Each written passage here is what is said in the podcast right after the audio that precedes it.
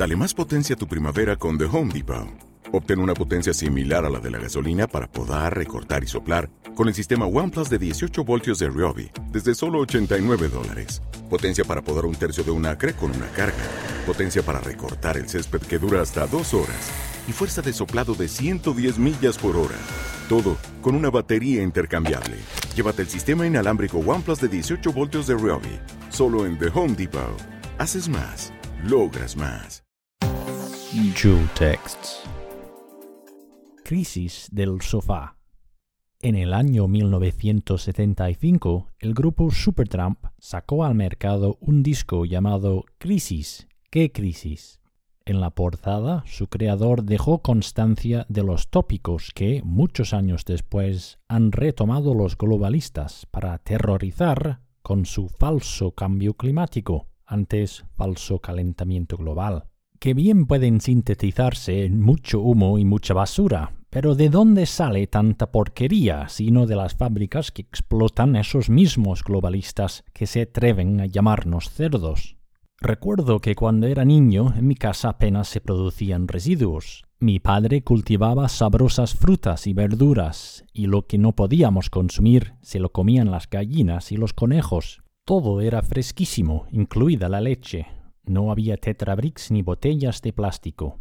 Todo el mundo iba a hacer la compra con su capacho y su bolsa de ganchillo para el pan. En mi pueblo había lechero, quesero, había ganaderos, agricultores, hasta una central hidroeléctrica tuvimos, que alimentó las primeras bombillas, y de eso no hace tanto tiempo. Todos ellos se arruinaron mucho antes que los camioneros.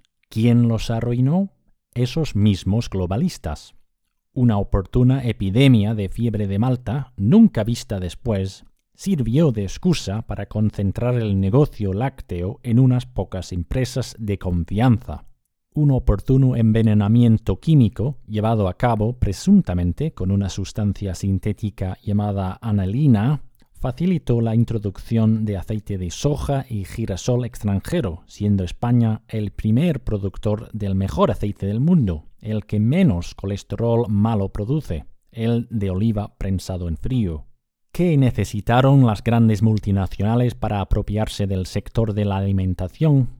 Aditivos químicos, envases de plástico y transportistas.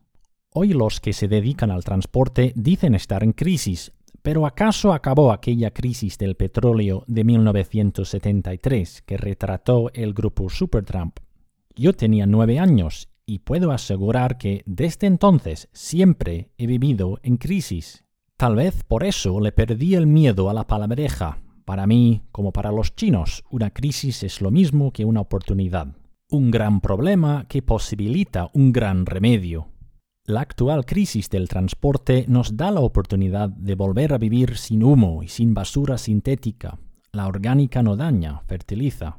¿Qué problema hay si no nos llegan sus falsos zumos de brick, pajita y pegatina cuando hay un montón de hectáreas de naranja sin recolectar? Es que subirá el precio de los alimentos, dice el apocado. ¿Y eso no hará que muchos cultivos que no eran rentables lo vuelvan a ser? ¿No podría ser una oportunidad de salvación para el agonizante sector primario?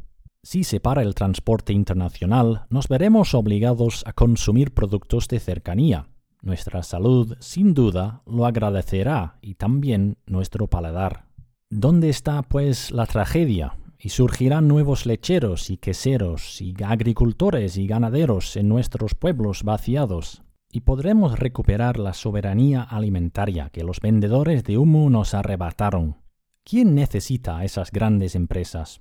Yo hago conservas cada año con los productos de mi huerta que no puedo consumir y no necesito conservantes.